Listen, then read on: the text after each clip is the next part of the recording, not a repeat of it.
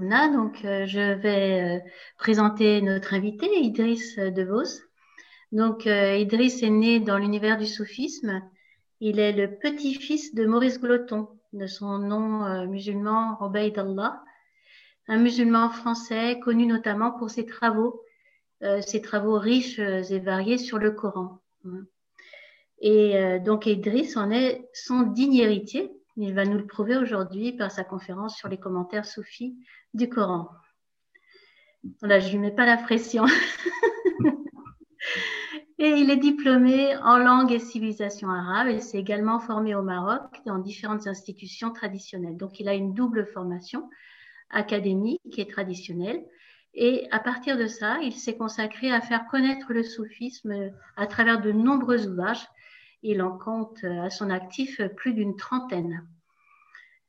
Tout d'abord, euh, on peut noter euh, d'emblée qu'il euh, a exploré la question de l'amour et, l'a exposé notamment à travers son ouvrage L'amour universel, un cheminement soufi. Et puis, euh, c'est aussi, c'est donc un auteur, mais c'est aussi un romancier, puisqu'il a sorti son premier roman en 2018, intitulé Ibéris. Mais c'est avant tout un traducteur prolifique. Il a traduit de nombreux ouvrages du grand savant Soufi el-Razali, mort en 1111, mais aussi plus proche de nous du shir syrien El-Bouti, mort en 2013.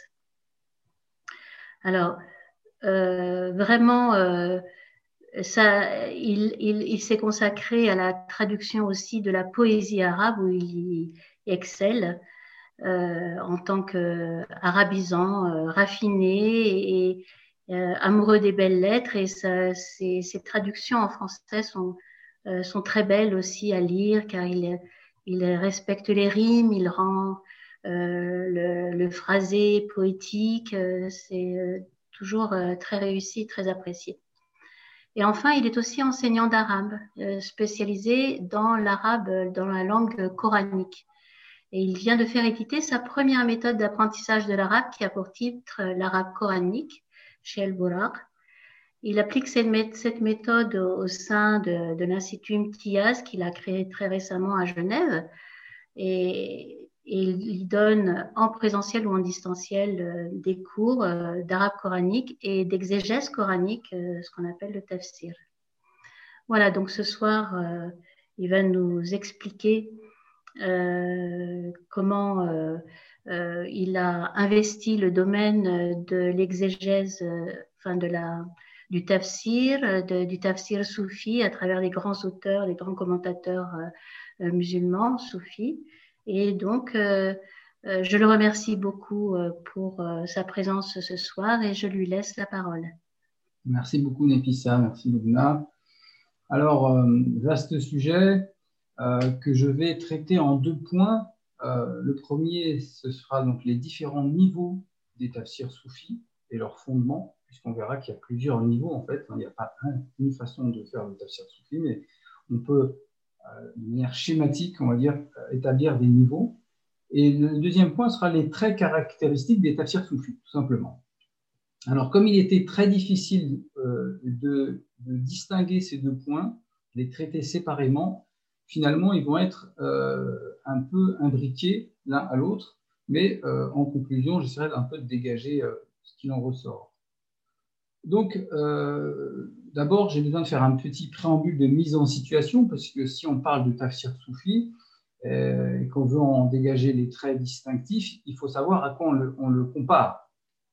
C'est-à-dire, finalement, au, tafsir euh, dit exotérique ou des, tafsirs plus classiques. Et alors, justement, les tafsirs sunnites se distinguent généralement en deux catégories, hein, deux grandes catégories c'est ce qu'on appelle les tafsirs euh, ray, donc l'avis personnel ou diraya, et les tafsirs bin nas, donc les tafsirs par les textes, le tafsir riwaya. Euh, évidemment, euh, ces deux catégories, alors pour simplifier, si vous voulez, les, tafsirs euh, par le texte, c'est quoi? Ce sont des tafsirs qui vont mettre l'accent sur les textes pour expliciter le Coran. Qu'est-ce qu'on entend par les textes? Eh bien, le, premier texte, c'est le Coran lui-même, puisqu'il s'éclaire par lui-même.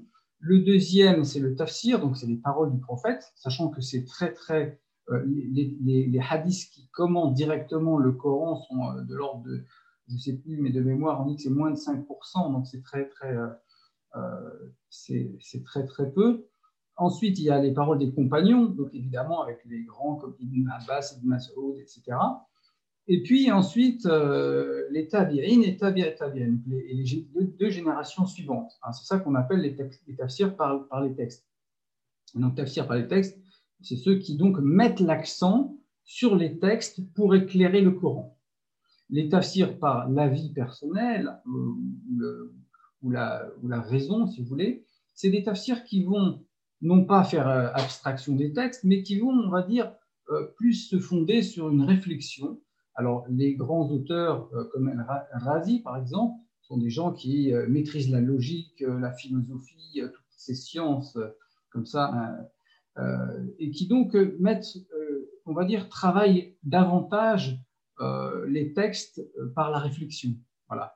Et évidemment, c'est jamais tout l'un ou tout l'autre. C'est jamais complètement un tafsir par les textes et jamais complètement un tafsir par la raison, puisque, par exemple, lorsque l'on aborde les tafsirs par les textes, on se rend vite compte que les textes sont contradictoires souvent.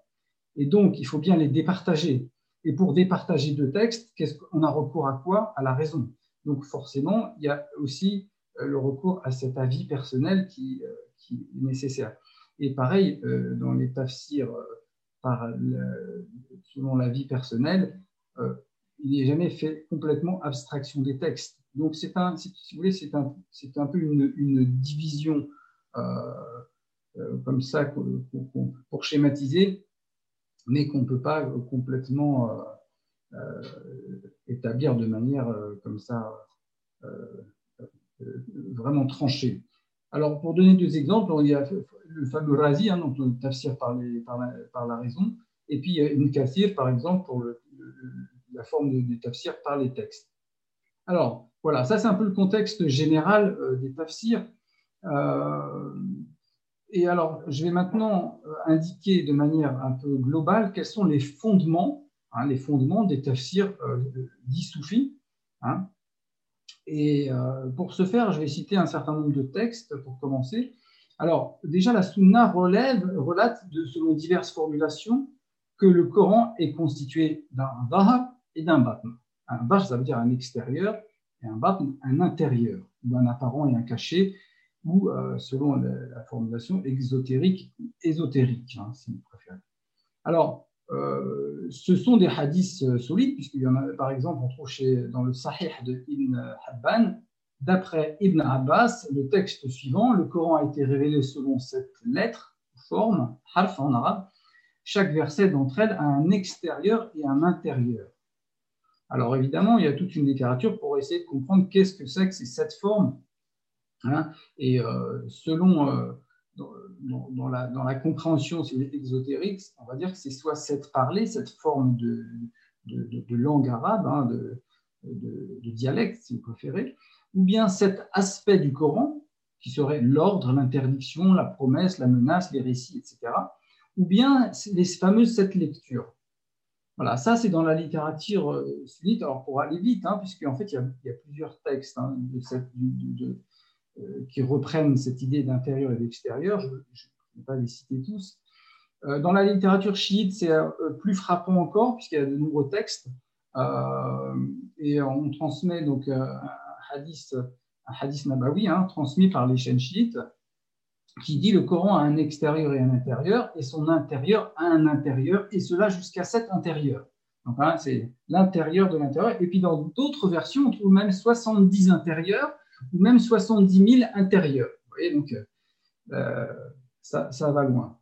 Alors, euh, évidemment, euh, pour, pour dire un mot justement sur les tafsirs chiites, puisque j'ai évoqué les tafsirs sunnites, il y a une petite euh, nuance, euh, c'est que dans les tafsirs chiites, euh, l'ésotérisme, si on peut dire, fait d'emblée partie de la religion. Pourquoi? Parce que tout simplement, dans les enseignements des imams, il y a des paroles qui sont, qui sont, qui sont de l'ordre de l'ésotérisme et qui, et qui sont très très proches de ce qu'on peut trouver dans, dans la littérature, littérature soufie. Et je vais même plus loin, puisqu'on dit que le tafsir de Soulami reprend beaucoup d'éléments d'exégèse de, de Jafar al-Sadir. Alors évidemment, l'époque de Jafar al-Sadir, ce n'était pas encore la distinction entre sunnisme et chiisme n'était pas.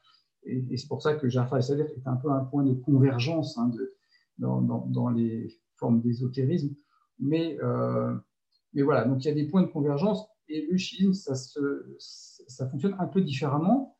Euh, mais au final, dans les, dans les tafsirs, euh, on est dans une littérature qui est assez proche de ce qu'on peut trouver euh, dans les tafsirs euh, sunnites. Hein. Alors, euh, à part sur les questions, évidemment, les questions politiques, etc. Mais sinon, sur tout ce qui concerne la théologie, etc., finalement, les tafsirs chiites et sunnites ne sont pas si éloignés que les uns des autres. Hein. Alors, qu'est-ce que l'intérieur? Qu'est-ce que l'intérieur? Si le Coran a un intérieur, qu'est-ce que c'est que cet intérieur? Euh, Alors, selon les savants exotériques, puisque les savants exotériques sont bien obligés de, donner une explication à ce, à ce et ce batn, puisqu'il existe dans les, dans les hadiths, eh bien pour eux, le cachet est ce que ne, connaissent que les savants par déduction et connaissance du fiqh. Euh, Sanani dit par exemple l'extérieur est ce dont l'interprétation est patente et le, sens connu, et l'intérieur est ce dont l'interprétation est cachée et le sens problématique. Vous voyez, donc, c'est une façon de l'interpréter. Évidemment, pour les soufis, c'est tout autre chose, mais nous allons voir justement au fur et à mesure de, l'exposé. Mais avant ça, donc, euh, un mot sur la place des tafsirs soufis, justement, euh, dans l'exégèse en général, est, euh, comment, comment, sont perçus les tafsirs soufis euh, dans la littérature d'exégèse exotérique, si on peut dire. Et, alors, évidemment, c'est comme toute la prose finalement soufie, c'est-à-dire qu'on ne peut pas dire qu'il y a une, une, forme de soufisme, il y a des formes de soufisme, et des, formes de soufisme qui sont reconnues par l'orthodoxie euh, historiquement et d'autres qui sont beaucoup moins euh, reconnues. Alors, par exemple, dans les, dans les soufis reconnus, vous savez, il y a l'Istami, il Gilani, Razali, etc. Même si Razali nous passe un peu à part. Euh, et puis, on a des soufis qui sont très en marge, comme Al-Hallaj Ibn Arabi. Là, je ne parle pas des tafsirs, hein, je parle en général. Mais le tafsir, c'est un peu la même chose. On va avoir des tafsirs qui sont finalement très euh, admissibles par l'orthodoxie et d'autres qui seront beaucoup moins. Hein. Donc le tafsir est, à l'exemple un peu euh, des personnages hein, euh, qui, qui, qui, les composent, qui les écrivent. Alors, on va donc voir qu'il y a plusieurs niveaux d'interprétation, plusieurs niveaux d'exégèse soufie. Mais avant ça, je vais dire un petit mot sur les noms qu'on donne aussi à ces tafsirs, parce qu'en fait, il y a plein de noms. Euh, alors, on appelle euh, par exemple le tafsir ishari. Donc, ça, c'est le sens le c'est le terme le plus commun utilisé. Ishari qui veut dire par euh, évocation, indication. Hein. C'est le tafsir allusif, si vous voulez. ensuite, le tafsir batini, alors intérieur, hein, en, rapport avec ce qu'on a dit, le var et le batn, hein, l'intérieur, le caché ou l'ésotérique. Ensuite, on a le terme irfani, qu'on traduit généralement par gnostique. Ensuite, euh, alors plus rare, shuhudi, un testimonial relevant de la contemplation, ramzi, symbolique, et kashfi par dévoilement, hein, notamment chez Ibn Arabi, utilisé ce, ce terme-là, par dévoilement. Alors, encore une question préalable, le Coran est-il un texte explicite? Puisqu'on a parlé d'explication de, de, euh, du sens intérieur, mais la première question qui se pose, le Coran est-il un texte explicite hein? Et le, Coran lui-même nous dit, nous avons envoyé à toi des versets clairs. Mais si le texte sacré est clair et explicite, a-t-on besoin de, l'interpréter? Ou simplement, euh, hein, ou, y a-t-il un problème euh, autre part euh, notamment une déformation qui relèverait de l'ego, qui ferait que cette, ce texte qui est clair ne serait pas perçu tel qu'il doit être perçu, tout simplement parce que notre ego déforme la réalité. Hein. Euh, et on parle souvent de, des fameux versets équivoques. Hein. Euh, le Coran nous dit, il est celui qui a fait descendre sur toi le livre, en son sein se trouvent des versets explicites, lesquels sont la matrice du livre, d'autres sont équivoques. Quant à ceux qui, ont dans leur cœur une, déviance, ils en suivent la part équivoque, aspirant à causer le trouble et, l'interpréter, mais ne connaissent son interprétation que Dieu, et les gens enracinés dans la science de déclarer Nous y croyons, le tout vient de notre Seigneur, et ne se, souvient, souviennent que les êtres doués de raison. Alors, ce texte, on peut le traduire justement de deux façons, hein, euh, en fonction de deux interprétations. Mais ne connaît son interprétation que Dieu, point. Et les gens enracinés dans la science déclarent nous y croyons, etc. Donc, dans cette première interprétation, seul connaît l'interprétation du Coran le Seigneur. Et dans l'autre interprétation, Hein, c'est dû à la, syntaxe arabe hein, qui permet de, s'arrêter là ou de ne pas s'arrêter. Donc on peut le dire de deux façons. Mais ne connaît son interprétation que Dieu et les gens enracinés dans la science. Donc cette fois-ci, les gens enracinés dans la science sont inclusifs, sont inclus dans ceux qui comprennent, hein, qui, euh, qui, comprennent, qui connaissent son interprétation. Alors, euh, évidemment, le Coran nous dit ce ne sont pas les regards qui s'aveuglent, mais les cœurs qui se trouvent dans les poitrines. Et il dit également, non, mais ce sont des versets clairs dans les poitrines de ceux à qui la science a été donnée. On voit ici que euh, ce sont les cœurs qui, sont censés percevoir hein, finalement le sens, euh, le sens du, Coran. Et une, réalité peut être claire en elle-même, comme je disais tout à l'heure, mais non perçue ou difficilement perceptible, car le regard est troublé. Hein, c'est ce qu'on appelle les voiles de l'ego, n'est-ce pas? Et donc, d'où la nécessité de la purification de l'âme, qui est donc notre premier volet, finalement, ici dans les traits caractéristiques des tafsirs soufis, c'est-à-dire cet accent qui est mis sur euh, bah, le cheminement spirituel, la purification de l'ego, etc. Et notons qu'ici, la science, hein, dans les versets précédents, sont associés au cœur. Hein. Donc là intervient le prisme de l'ego, le miroir déformant, le, cristal, si vous voulez, déformant, diffractant la lumière. Et dans le terme ta'wil, euh, qui est employé dans le verset dont on vient de parler, hein, que l'on traduit par l'exégèse ou le commentaire, l'explication, eh bien ce terme de ta'wil vient de la racine awala, enfin Hamza, Wa et Lam, qui expriment l'origine, la prémisse d'une chose, le principe, etc. Et donc, le ta'wil, si on le prend au sens euh, premier, ça veut dire ramener à l'origine première d'une chose. Revenir, et revenir à cette origine, elle nécessite quoi Évidemment, elle nécessite de purifier l'âme et donc de ramener cette âme elle-même à sa, à sa à sa fitra, donc à sa nature primordiale, hein, qui lui permet justement de, voir les choses telles qu'elles sont. Et euh, à cet égard, on a dans les hadiths un, passage très célèbre qui nous dit que au jour du jugement, Dieu dira, euh, c'est un hadith, pardon, c'est un verset coranique qui dit Tu étais insouciant à l'égard de cela et nous avons dissipé ton voile, si bien que ton regard est perçant ce jour. Hein, vous voyez, donc, euh, coraniquement parlant, il y a bien des voiles Hein, devant des voiles qui, cachent la vue, hein, qui cachent la vue intérieure.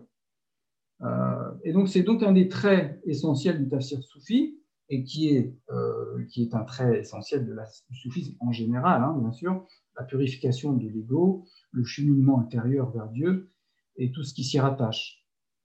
également le souvenir de Dieu, etc. L'examen de conscience, la vigilance intérieure, tous ces, tous ces, ces principes qui, font le, soufisme. Euh, et c'est d'ailleurs, alors justement, c'est là que c'est intéressant, c'est important, c'est également cette partie du soufisme que traditionnellement euh, l'orthodoxie valide sans aucun problème. Hein. Euh, je rappelle que le soufisme a toujours été reconnu par l'orthodoxie, mais justement dans un certain cadre qu'il ne faut pas, faut pas dépasser, d'où euh, l'exclusion de certains, certains euh, soufis. Alors, le premier niveau, accepté par les savants, alors ce premier niveau, il va être représenté par, euh, par des gens comme Al-Qushairi, Ibn Ajiba, qui sont en fait aussi des, grands savants. C'est souvent comme ça que ça se passe, si vous voulez. les, les, soufis, qui sont en même temps des grands savants dans les sciences exotériques, sont aussi ceux qui sont le plus facilement reconnus par l'orthodoxie, puisqu'ils connaissent les codes et puis ils maîtrisent les sciences extérieures. Ibn Ajiba, par exemple, quand on lit son tafsir, on, a vraiment l'impression de lire un tafsir enfin, classique, sans, et, parfois il annonce simplement à la fin des chapitres qu'il va faire une ishara. Une ishara, c'est une, indication, c'est-à-dire quelque chose qui va un peu plus loin dans l'intériorité du Coran. Voyez? Mais on va voir ici que le lien reste très étroit avec le sens extérieur. Et je vais vous donner des exemples pour indiquer un peu tout ça. Euh, alors, par exemple, voilà, au sujet de la parole coranique rapportée d'Abraham, lorsque je tombe malade, c'est lui qui me guérit. Coran 26, Surah 26, verset 80. Le tafsir de Soulami rapporte les paroles suivantes de différents maîtres soufis. Ibn Atta a dit Lorsque je tombe malade par la vue des altérités, hein, c'est-à-dire ce qui est autre que Dieu, ma guérison consiste à revenir à la contemplation du contraignant, le Jabbar.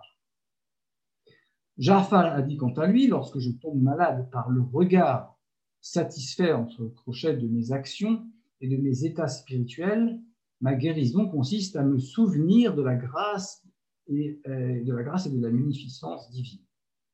Sahl a dit également, Lorsque je me mets en mouvement pour un autre que Dieu, celui-ci me préserve, et lorsque je penche pour un objet désirable de ce bas monde, il m'empêche d'y accéder. Zunnun, alors vous voyez que y a tout. Lorsque la dureté d'une créature me rend malade, la contemplation du vrai me guérit. Il a dit aussi, lorsque je glisse en admirant ma personne et tombe malade de ce fait, il me guérit, c'est-à-dire qu'il dissipe ce mal ou ce voile par sa contemplation. Alors, quel est le lien euh, entre tous ces, toutes ces interprétations, si vous voulez, c'est que en réalité, lorsqu'on dit le terme, on emploie le terme maladie. Alors le mal, la maladie, si je tombe malade, si j'attrape le Covid, euh, c'est mon Seigneur qui me, qui me guérit. Hein. Ça, c'est le sens explicite. Mais si je dis tout simplement, je tombe malade d'une maladie de l'ego, eh bien finalement, ça reste une maladie. Donc on n'est pas loin si vous voulez, du sens premier, d'autant que le Coran nous dit quoi? Il nous dit que euh, renoncer au péché apparent et caché. Donc le Coran lui-même nous parle de formes de mots extérieurs et intérieurs. Donc ça, c'est parfaitement validé par l'orthodoxie. Le fait qu'il y a des maladies extérieures et des maladies intérieures. Donc là, on ne s'écarte finalement pas de la, tradition, euh, tradition exégétique. Simplement, on va, euh, on va associer les termes en question à des objets intérieurs. Ici, la maladie, c'est la maladie de l'âme, hein, au lieu d'être la maladie euh, extérieure. Vous voyez Donc, alors, Ibn Ajiba, pareil, il a, il a, sur ce même passage, il a une interprétation. Et lorsque je tombe malade par mes péchés, il me guérit par la repentance. Hein. Alors Ibn Ajiba, je précise que c'est un auteur beaucoup plus tardif hein, que, euh, hein. Donc, euh, mais voilà, on retrouve un peu le même, euh, la même démarche, si vous voulez. Euh, voilà. Donc, en conclusion, ce premier niveau, il consiste à ne pas s'écarter du sens explicite, mais ne faire qu'appliquer ce sens explicite aux réalités intérieures, hein, les maladies de l'âme et les formes d'idolâtrie cachée. Alors souvent, ça va être ça aussi. Quand on va parler d'idolâtrie, eh bien, le tafsir soufi va, va, va, va indiquer que cette idolâtrie, c'est une idolâtrie cachée, ce qui est également parfaitement validé par l'orthodoxie, puisque euh, le Coran nous dit As-tu vu celui qui prend sa passion pour Dieu? N'est-ce pas? La passion, celui qui prend ses passions pour Dieu, c'est quoi? C'est l'idolâtrie euh, intérieure, c'est celui qui s'adore lui-même ou qui adore. Hein, voyez Donc c'est parfaitement validé. Simplement, c'est une intériorisation, euh, une, euh, voilà, une, application des termes à, des choses, à des mots intérieurs. Hein. donc, Et alors oui, une petite remarque importante quand même, c'est que justement Razali nous dit que les maladies du cœur, alors Razali parmi beaucoup d'autres, hein, je cite lui parce que c'est lui qui m'était venu à l'esprit, mais il nous dit les maladies du cœur sont plus graves que les maladies de l'âme et, elles ont une, incidence pour toute l'éternité et au-delà. Donc, euh, ce qui veut dire que finalement, ces tafsirs euh, qui traitent de la part intérieure sont non seulement euh, légitimes, mais plus, plus importants finalement que ceux qui traitent de la partie extérieure, puisqu'ils touchent à des choses beaucoup plus profondes et qui ont des incidences plus durables, hein, puisque ça concerne l'éternité. Alors, ça, c'était donc le premier niveau. Deuxième niveau, euh, là, on se situe à une, zone un peu grise, si vous voulez. La zone grise, c'est quoi? C'est la zone où on est dans une forme d'exégèse où le lien est ténu, si vous voulez. Le lien est très, euh, très difficile à établir entre justement euh, le texte explicite et, l'exégèse qui est donnée. Alors, je vais essayer de donner des exemples. Ce n'est pas évident de donner des exemples, puisque justement, on est dans des choses subtiles, et chaque, si chaque exégèse euh, est, singulière. Mais voilà, je vais essayer de vous donner des exemples qui vont vous donner une idée. On a par exemple chez Soulami le texte suivant. Alors, euh, le, passage coranique est le suivant. Si nous leur avions prescrit ceci, tuez-vous vous-même ou sortez de vos demeures, ils ne l'auraient pas fait sauf un petit nombre d'entre eux. Alors, ici, hein, il s'agit des Banu Israël dans, dans l'exégèse extérieure, et quand il dit tuez-vous vous-même, c'est-à-dire tuez-vous physiquement, hein, ou sortez de vos demeures, bah, sortez de chez vous. Donc, le Sulami nous donne en, explication tuez-vous ou vos âmes en contrevenant à leur passion, ou sortez de vos demeures c'est-à-dire chasser l'amour de ce bas monde de vos cœurs.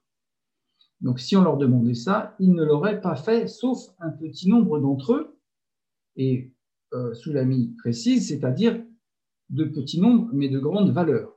Donc là, il y a une inversion du sens, puisque ici, il en fait quelque chose de positif. Hein.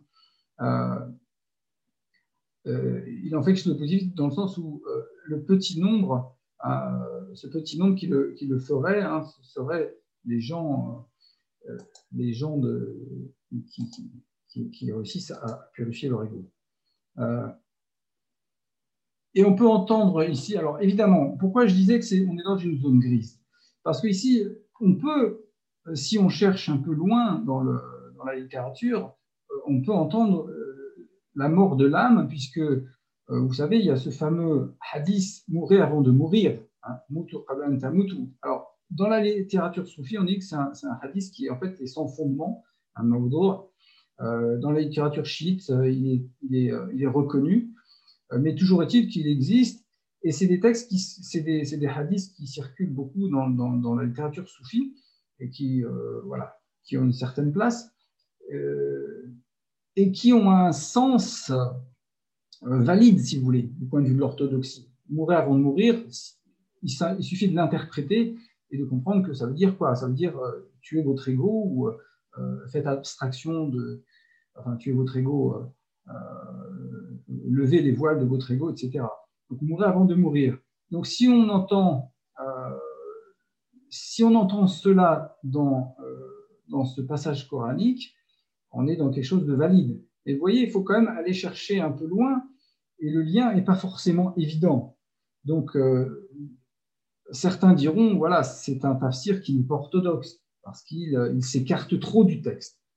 Tout est dans la, distance, si vous voulez, avec le texte. C'est ça la, problématique de fond. Est-ce qu'on est, est-ce qu'on reste dans le texte? Est-ce qu'on reste dans le sens du texte, du texte ou non? Et c'est là qu'est toute la difficulté. Je donne un autre exemple euh, de Prochaïri. Nous conclûmes un pacte avec Abraham et Ismaël afin qu'ils purifient ma maison pour ceux qui, accomplissent les circuits, y font retraite pieuse et s'y inclinent et s'y prospèrent. Euh, donc, Coran, euh, soit 2, verset 125. Donc, l'ordre apparent est de purifier la demeure.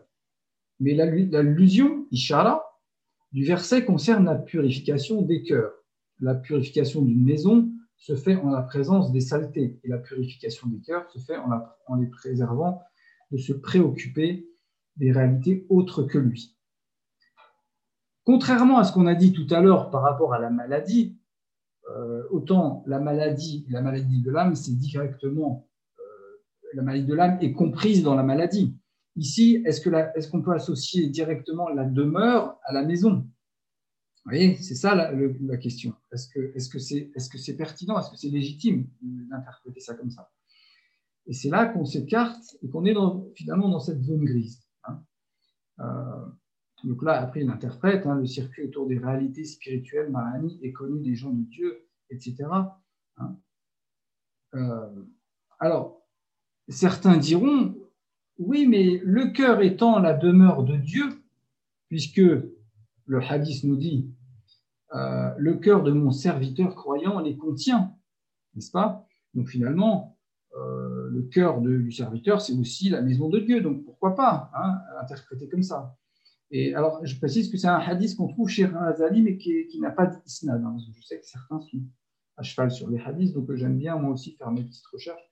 Mais, euh, voilà, c'est un, un hadith qu'on trouve beaucoup dans la littérature soufie. Toujours est-il que euh, le lien ici est plus ténu, donc ça pose, problème. Euh, troisième niveau, alors là, Troisième niveau, c'est ce niveau où on a perdu complètement le lien direct avec le sens immédiat, si vous voulez, linguistique. Euh, évidemment, ces interprétations sont beaucoup plus problématiques au regard de l'orthodoxie car ils ne peuvent tout simplement pas être authentifiés, hein, si ce n'est en puisant la même source d'inspiration que l'auteur, c'est-à-dire dans le ilm ladouni. Le ilm ladouni, euh, c'est euh, selon le terme, du Coran, lorsque euh, Moïse rencontre le Khid, et le, Coran nous dit que c'est un serviteur à qui nous avions enseigné d'auprès de nous une science. Min Et donc ça a donné le ilm ladouni, d'auprès de nous. C'est-à-dire une science qui vient d'auprès de Dieu directement, hein, une inspiration directe. et donc évidemment, on ne peut pas valider ce genre d'informations, si ce n'est en allant puiser à la même source que son auteur, puisqu'on n'a on rien finalement sur quoi s'appuyer.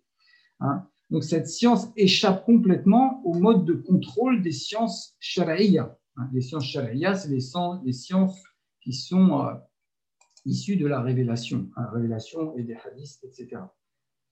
Euh, alors, exemple, et Toustari nous dit ceci. Donc, le, sujet, le, verset coranique suivant les voisins qui sont de votre parenté et ceux qui sont étrangers, qui vous sont étrangers, vos compagnons intimes, le voyageur et ce que possède votre main droite. Euh, voilà. Dieu n'aime pas l'arrogant infatué, le proche voisin, le voisin éloigné, le, collègue et le voyageur et les esclaves en votre possession, car Dieu n'aime pas en vérité les prémutueux arrogants. Euh, je crois que j'ai mis deux traductions euh, à la suite. Euh, donc, Toustali donne d'abord le sens extérieur et ensuite il dit voilà maintenant le sens intérieur. Le voisin proche correspond au cœur. Le voisin éloigné correspond à la, nature, à la, nature hein, le, monde naturel. Et le compagnon intime correspond à l'intellect se conformant à la voie révélée, Chavira, pardon et le voyageur correspond aux membres du corps obéissant à Dieu. Alors, ici, évidemment, les, savants ésotériques diront, bon, ça n'a aucun fondement. Et ça n'a aucun fondement. Euh, comment est-ce qu'on peut interpréter le voisin par le cœur, etc. Hein? Euh, je donnerai un autre exemple. Ici, euh, Tafsir Prashani, attribué à Ibn Arabi, il a fait complier. Ah oui, alors Khashani, hein, vous savez, on dit que euh, le tafsir de Khashani est souvent attribué à Ibn Arabi. Hein. Euh, c'est quelqu'un qui était de l'école d'Ibn Arabi, mais, le tafsir n'est pas d'Ibn Arabi, maintenant c'est quelque chose de, connu. Et voilà, donc voilà ce que dit Khashani. Il a fait confluer les deux mers. Alors voilà, la première est la mer de la ilée, la matière première, laquelle est matérielle, c'est la mer salée et amère. La seconde et la mer de l'esprit pur, laquelle est douce et fraîche. Elles se rencontrent en l'existence de l'homme. Il y a entre elles un. Hein. C'est l'âme, le isme, c'est le lieu frontière. C'est l'âme de vie ou animal, hayawaniya, laquelle n'a ni la pureté et la subtilité des esprits purs, ni l'impureté et la grossièreté des corps. Elles ne le franchissent pas, l'une n'empiète pas sur l'autre, lui imposant ses caractéristiques. L'esprit ne rend pas le corps subtil en se mêlant à lui et en lui transmettant sa nature. Et le corps ne fige pas l'esprit en le rendant matériel, exalté, soit le façonneur de la création, agissant selon sa volonté. Alors, vous voyez qu'ici, il s'agit des deux mers. Euh, quel lien peut-on établir entre les deux mers et la matière première hein, euh, euh, et, l'esprit pur. Euh, comme ça, a priori, évidemment, euh, il n'y a pas de lien. Hein. Donc, vous voyez, ici, on est, dans une interprétation qui s'est complètement détachée du sens immédiat. Hein. donc, le tafsir continue. Hein. alors, c'est là qu'il faut s'arrêter pour essayer de voir dans le, dans le tafsir, est-ce qu'il y a des précédents à cette herméneutique que je qualifierais de profonde, hein, cette herméneutique, cette interprétation euh, qui semble sans fondement. Est-ce qu'il y a des précédents? C'est-à-dire, est-ce qu'il y a des précédents au, tafsir soufi euh, Et on va voir que finalement, euh, il y a des précédents, puisque, par exemple, je vais prendre un exemple, au sujet des lettres isolées, Tabari rapporte des, interprétations euh, qu'on pourrait vraiment juger, qu'on pourrait qualifier de tafsir soufi. Euh, par exemple, euh, il nous dit la lettre alif est la clé du nom Allah. La lettre lam est la clé du nom latif. Et la lettre mim, hein, il parle des lettres donc la lettre mim est la, clé du nom magie. vous voyez que ce genre d'interprétation, quel est le lien entre alif et Allah, entre le lam et le latif? Et le mime et le magique. Est-ce qu'on peut, est peut euh, établir un lien évident? Euh, Non. Euh, donc on est finalement dans la même catégorie. Et j'irai plus loin, dans la sunna, on rapporte un, certain nombre d'interprétations qui sont exactement de même nature. Par exemple, Abu Huraira rapporte que le prophète a dit un jour, en, premier, en premier lieu, Dieu créa le qalam, puis il créa le nun. Ça, on trouve ça dans la dans le tafsir de, de, Surat Nun, hein, justement au tout début. Et ça, vous trouvez ça dans tous les tafsirs classiques. Euh, et c'est donc un hadith nabawi, hein, qui, c'est donc une interprétation du Coran par le prophète lui-même. Hein. Il dit quoi? En premier lieu, Dieu créa le qalam, puis il créa le nun, lequel est l'encrier. Ce qui correspond à la parole du Très-Haut, nun et le qalam. Quel lien peut-on établir entre le noun et l'encrier? Aucun. Mais c'est pourtant un hadith nabawi. On ne peut pas dire oui, mais on ne peut pas faire de lien entre noun et. Non. Évidemment, comme c'est le prophète, ça pose pas de problème. Mais néanmoins, c'est un tafsir de même nature. On est bien d'accord. Euh, alors, euh, le, hadith continue, hein. puis il ordonna au qalam d'écrire. Celui-ci demanda Que dois-je écrire? Écrit ce qui a été et ce qui sera jusqu'au jour du jugement en fait d'action, d'échéance, de l'eau ou de conséquence des œuvres. Ensuite, la pointe du qalam fut scellée, si bien que celui-ci ne s'exprimera plus et qu'il ne s'exprimera plus jusqu'au jour du jugement. Donc ça, c'est par exemple, vous trouvez ça dans le tafsir de Qurtubi. Hein. Alors, euh, cette exégèse est-elle différente de celle de Prachani qu'on a évoquée plus haut?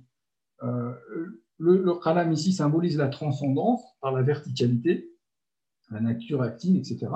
Et le noun, euh, finalement, euh, l'immanence, hein, la matière première aussi de, l'encre, etc. Donc on peut retrouver une symbolique finalement qu'on va retrouver dans toute la littérature soufie.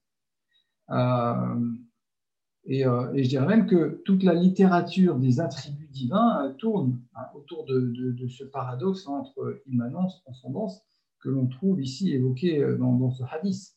Hein. la main droite de Dieu doit-elle doit être comprise comme un symbole hein, Pareil pour le trône divin. Hein, là, on, est, on touche à la symbolique euh, du texte coranique. Hein. Donc, d'une certaine manière, ce problème n'est pas un, problème exclusivement soufi. la question du symbolisme dans le Coran. et, je rappellerai ici, et c'est un fait très important qui va nous permettre de, comprendre la suite, que les Ash'arites, c'est-à-dire la majorité des sunnites, alors les Ash'arites, hein, c'est l'école théologique hein, majoritaire dans le monde sunnite traditionnel. Euh, ils considèrent que la parole de Dieu est un attribut d'essence. Alors, petite euh, parenthèse, hein, il, y a, ce qu'on appelle les attributs d'action et les attributs d'essence. Les attributs d'action, c'est quoi? C'est la science, par exemple, la toute-puissance. Et les attributs d'action, c'est euh, généralement, on dit ceux qui, ont un contraire. Par exemple, celui qui, élève et celui qui rabaisse. Un Dieu est celui qui élève, qui abaisse. Il est, voilà celui qui donne, qui retient. Donc, c'est des attributs d'action. Et puis, les attributs d'essence, c'est les attributs qui n'ont pas de contraire. On peut dire qu'il est savant et ignorant en même temps. Non, il est savant, attribut d'essence. Les Acharites considèrent que la parole est un attribut d'essence, et donc pas un attribut d'action. Euh, et c'est-à-dire que donc, cette parole, elle est en la personne divine, elle n'est pas un acte, si vous voulez et que donc le Coran révélé aux hommes est une création. Donc il y a deux paroles, il y a la parole divine qui est, inhérente au Seigneur, et il y a la parole créée qui est le Coran. Et ça, c'est la, position des peu, peu, de gens savent ça, et c'est pour ça qu'on dit que le Coran il est incréé chez les sunnites, parce que ça fait référence à cette, à cette parole qui est euh, cette, euh, alors ce qu'on appelle dans, la, terminologie le kalam nafsi la parole intrinsèque à Dieu. Ensuite, il y a la parole énoncée, kalam lafdi, qui correspond au Coran. Et donc, quand on dit que le Coran est incréé, on parle du kalam nafsi, et non pas du kalam lafdi. Et, pourtant, évidemment, euh, le Coran en tant que euh, le papier, le, le que nous avons dans nos mains, c'était une parole créée. Mais néanmoins, pour les Hacharites, on ne peut pas dire que le Coran est créé puisque il n'est il que le, prolongement de la parole incréée. C'est un, point de, de, théologie qui est un peu compliqué, mais ça va nous éclairer pour la suite. Le Coran nous dit, si la mer était encre fournissant les paroles de mon Seigneur, la mer s'épuiserait avant que ne s'épuisent les paroles de mon Seigneur, même si on y apportait encore quantité d'encre équivalente.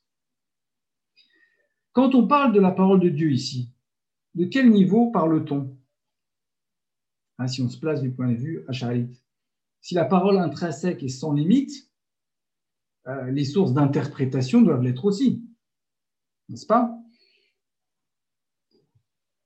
Et on trouve dans, la, littérature euh, d'autres choses du même ordre. Par exemple, on attribue à Ali les mots suivants si je le voulais, je, je remplirais 70 chameaux d'exégèse de la, de la sourate al-Fatiha. 70 chameaux hein, remplis de livres juste pour l'exégèse de la sourate al-Fatiha. Ça fait beaucoup. Euh, euh, on trouve chez Najm Kubra, par exemple, aussi euh, au sujet de, de, l'océan du Verbe, hein, si les lettres isolées du Coran étaient assemblées à l'infini, cela n'épuiserait en rien la parole, la parole de Dieu et la sphère d'expression de ces lettres ne saurait être trop étroite pour contenir l'océan du Verbe éternel. Il est notoire, selon un avis unanime, que les lettres isolées se distinguent des lettres contingentes. En effet, les mots composés de lettres contingentes sont limités, tandis que la sémantique spirituelle, ma'ani, alors ça c'est une, traduction un peu improvisée, mais ma'ani, hein, sémantique spirituelle relevant des lettres prééternelles est infinie et illimitée. Le Très-Haut déclare ainsi, dit, si la mer était encre fournissant les paroles de mon Seigneur, la mer s'épuiserait avant que ne s'épuisent les paroles de mon Seigneur, même si on y apportait quantité d'encre équivalente. Alors, c'est dans ce même esprit qu'on va trouver chez euh, l'interprétation de la basmala à chaque sourate d'une façon différente, puisqu'il considère que la basmala, euh, c'est pas la même à chaque fois, c'est un autre tajalli, c'est une autre épiphanie. Donc il va interpréter la basmala de manière différente à chaque fois. Mais revenons un peu à la question des paraboles et des symboles. Alors, on sait que dans le Coran, euh, dans de nombreux passages, il est dit yadribul amsal, que Dieu euh, use de paraboles. Hein? Exemple, euh, sa lumière est à l'image d'un tabernacle hein, ou d'une niche. Vous voyez, hein, ça c'est un passage très, très connu. Et il s'agit de toute évidence d'un symbolisme. dans la sourate Joseph, lorsque, lorsque Joseph nous dit euh, j'ai vu onze étoiles ainsi que le soleil et la lune se prosterner. Et il emploie d'ailleurs le terme après, tu m'as enseigné le ta'wil. Le ta'wil, c'est le terme qu'on a employé tout à l'heure pour dire revenir à l'origine des choses. vous voyez le lien ici. C'est que revenir à l'origine des choses, ici, il s'agit d'un songe. Et ce songe, il est comme un symbole finalement. le lien entre la réalité euh, extérieure, physique qu'il euh, euh, exprime a un lien, un lien avec, avec son origine première, hein, avec son, son archétype, si on peut dire. Et il dit donc, tu m'as enseigné le ta'wil des paroles, tu m'as enseigné l'interprétation des paroles. Alors, ça veut dire quoi? Ça veut dire que le ta'wil, c'est revenir à l'écrit initial, d'une certaine manière. C'est voir ce qui est écrit. Euh, c'est revenir à la parole de Dieu initiale, hein, celle, c'est-à-dire celle qui n'a pas encore pris la forme grossière du langage. Et vous voyez le lien avec ce qu'on a dit tout à l'heure. C'est que ce lien qu'on n'arrivait pas à faire entre l'interprétation soufie et le texte immédiat, si on considère le texte entièrement comme quelque chose de symbolique, eh bien, par ce par ce travail de retour à l'initial, on peut établir des liens, évidemment, euh, de manière par, l'intuition, par la science, euh, la science, par la science, comment dire, inspirée. Hein. Euh, je prendrai d'autres exemples pour clarifier. dans un hadith très connu, euh, le prophète nous dit, alors que je dormais, j'ai reçu un verre de lait. J'en ai bu jusqu'à ce que le lait sorte de mes ongles, puis j'ai donné le reste à Omar ibn Khattab. Quelqu'un lui demanda, ou envoyé de Dieu, comment l'as-tu interprété? Il répondit, la science. Vous voyez, le, lien entre la, science et le, lait est un, lien euh, purement symbolique. Hein. Euh, et donc c'est là le propre du, symbolisme. Hein. Et c'est là qu'on ouvre un chapitre euh, important. C'est celui euh, de la similitude, d'une certaine manière, dans le soufisme, entre le monde d'en haut et le monde d'en bas. Razali déclare dans son Mishkat el-Noir la miséricorde divine, divine fait qu'il y a une relation d'homologie, hein, ou de, un caractère semblable entre le monde visible et celui du monde céleste. En conséquence, il n'y a deux choses du premier qui ne soit un symbole vital de quelque chose du second.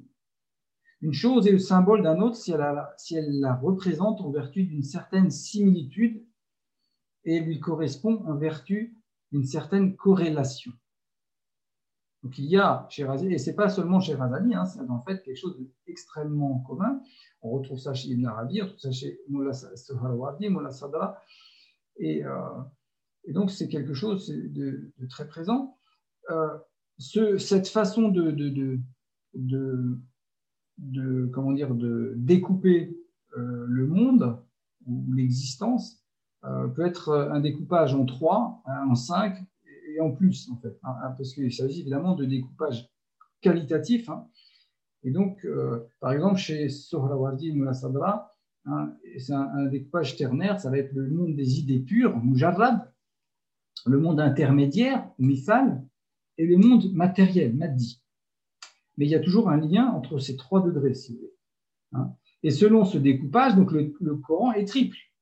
Au plus haut degré, il correspond à la parole de Dieu, donc cette fameuse parole intrinsèque, hein, kalam nafsi, au deuxième degré, il correspond à la parole inscrite dans la table gardée, puisqu'on sait que le Coran, avant d'être révélé, historiquement, il descend d'abord d'un seul bloc jusqu'à la table gardée, n'est-ce pas? C'est ça que dit la tradition. Donc, qu'en est-il de ce texte-là? Qu'en est-il de ce Coran-là? Et au troisième degré, il, correspond au texte coranique révélé. Voyez? Déjà, on a trois, niveaux. Euh, et là, on arrive donc à un des points, euh, une des caractéristiques essentielles euh, du tafsir soufi, c'est justement cette superposition, si vous voulez, de l'horizontalité et de la verticalité. Qu'est-ce que ça veut dire? Par exemple, tous, les, tous, les, passages concernant les, récits des prophètes euh, vont être interprétés euh, vont être interprétés selon un, lien avec le cheminement spirituel. Parce que l'histoire des prophètes, c'est quoi? C'est des choses qui concernent un cheminement euh, vers Dieu, etc. Et donc, à chaque fois, on va interpréter ça par, une, par le cheminement spirituel et, donc ici, on va, on va avoir le temps long, horizontal, qui va se confondre avec le temps court du cheminement spirituel. Vous voyez? Donc il y a un chevauchement. Et plus encore, le temps court du cheminement spirituel, puisque le cheminement spirituel, c'est quoi? C'est des, euh, des, ce qu'on appelle des, des hein, des stations spirituelles. Hein. Eh bien, ces stations spirituelles, lorsque l'on regarde, par exemple euh, le, récit du voyage du prophète, le voyage nocturne, où il monte dans les différentes sphères, célestes. C'est un voyage qui se fait hors du temps. Hein. il se fait hors du temps et il monte dans les degrés de. Donc on a un chevauchement à la fois du temps court, du, temps long et euh, des états multiples de l'être, si on voulait reprendre les termes d'Élonia, hein, ou des différents maqam, hein, les différentes stations spirituelles. Donc, ça, fait, ça a été extrêmement bien exposé par euh, Pierre Laurie. Là, je ne peux pas ne pas citer ce, livre de Pierre Laurie, euh, qui est le commentaire ésotérique du Coran d'après Abdelrazak el-Khashani. Pierre Laurie, qui n'est pas plus à présenter. Voilà, c'est ça, c'est le bouquin. Et donc cet aspect-là est très bien euh, explicité dans ce, dans ce livre. Hein. Euh, donc un chevauchement des différentes, euh, des aspects. voilà. Donc une correspondance entre la verticalité des stations, des états multiples, et l'horizontalité du monde phénoménal, le cœur humain qui est au centre des deux. Hein le temps tourne, mais je, pense que j'arrive bientôt à terme, donc euh, je vais continuer dans ma lancée. Euh,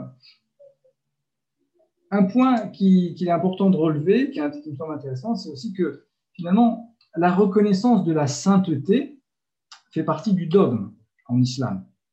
Alors pourquoi je dis ça? Puisque, Je dis ça parce que euh, le fait que certains soient inspirés n'est pas quelque chose d'étranger à l'islam hein, euh, orthodoxe. Hein. Euh, d'ailleurs, le fameux passage dont on a parlé, il trouvait un serviteur à qui nous avions accordé une miséricorde et à qui nous avions inculqué une science venue d'auprès de nous. Hein. Euh, et ce, passage ne dit pas que la personne était un prophète. En général, la tradition dit que c'était le Khidr, le fameux Khidr, l'homme vert, mais personne n'a dit que c'était un prophète. Hein, ce qui laisse entendre que cette science inspirée n'est pas l'apanage des envoyés. Euh, un autre passage coranique nous parle de quelqu'un qui avait une connaissance du livre, hein, vous savez, dans la reine de Saba, euh, qui Je te l'apporterai, donc le trône, avant que tu n'aies de l'œil. Hein. C'est quelqu'un qui avait une, connaissance du livre. Et euh, nulle part il n'est dit que c'était un prophète ou un envoyé. on trouve aussi le, hadith qui dit que Omar, au sujet de Omar, il avait s'il il y avait dans les communautés qui nous ont précédés des hommes inspirés par Dieu. S'il y, a un tel homme dans ma communauté, c'est bien Omar. Sahih Bukhari. Donc ça, c'est un hadith qui est reconnu. Hein. Donc l'idée d'inspiration n'est pas, pas étrangère à l'orthodoxie. Donc, euh, donc, toute la difficulté, pour résumer, toute la difficulté ici. Ça n'est pas tant la forme d'interprétation ou euh, l'extravagance, j'ai envie de dire même de, l'interprétation, c'est pas ça le problème. Tout le problème qui se pose à l'orthodoxie concernant euh, ces formes de tafsir qui sont euh, qui échappent, comme on a dit, au, contrôle des, sciences shari'a, c'est que tout simplement, on n'a pas de prise dessus. On n'a pas de prise dessus. Autant ce qui vient du prophète, euh, on lui accorde un crédit d'emblée, autant ce qui vient d'un personnage, même s'il est reconnu comme une sainte personne, on n'a pas de prise sur ce qu'il nous dit. Mais en réalité, ça n'est pas la nature du, tafsir qui pose problème, mais euh, la source de, cette, de cette euh, interprétation sur laquelle on n'a pas de prise. Voyez C'est là qu'est toute la, toute la problématique. Alors, voilà, le temps, euh, est, bientôt écoulé, ça tombe bien, puisque j'arrive à ma conclusion. Et je dirais donc en conclusion que on parle de tafsir soufi par commodité, hein, parce que bah, on range les tafsirs soufis hein, dans une grande. Mais évidemment, euh, il y a une grande disparité en fait hein, dans, ces, formes de tafsir, tant sur la forme que sur le fond. Mais on peut quand même trouver une, une, une unité générale. C'est ce que j'essayais de faire justement parce que c'est pas forcément évident. Euh, la première, le premier point de convergence, finalement, c'est ce qui fait l'essence du soufisme lui-même, c'est-à-dire le cheminement spirituel, la purification, le souvenir de Dieu, donc un, intérêt particulier pour ces choses-là. Hein, ça, c'est vrai dans tous les tafsirs soufis. Euh, l'accent mis sur la sagesse, l'amour, hein, les vertus, avant toute considération euh, théologique, juridique ou autre. Donc, il y a quand même un accent mis sur ces choses-là aussi. Et puis, le souci de l'universel plus que du contingent. Donc, euh, c'est ce qui rejoint ce que je disais tout à l'heure au sujet de la superposition de l'horizontal et du vertical. Et conséquemment à, ça, euh, le tafsir soufi porte moins un regard de juge qu'un regard de médecin de l'âme. Ça, ça me semble aussi important.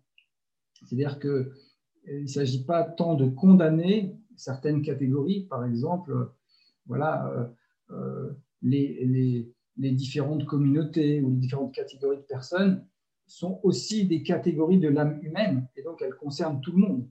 Et donc quand le soufi euh, donne un tafsir euh, au sujet de ces choses-là, euh, il nous parle à tous en fait, et on est tous concernés. Donc il s'agit moins de juger que d'apporter des remèdes à l'âme. Et, et puis j'ai envie d'ajouter c'est aussi un une cartographie des états de l'être. Hein. Ah, ça vaut ce que ça vaut. Mais euh, voilà, en gros, c'est un peu le, point de convergence que j'ai pu établir. Et, voilà, voilà j'arrive au bout de cet exposé. J'espère que c'était clair. Et puis, bah, je pense que s'il y a des questions, on pourrait éclaircir certains points. Bah, je, je me tiens à votre disposition.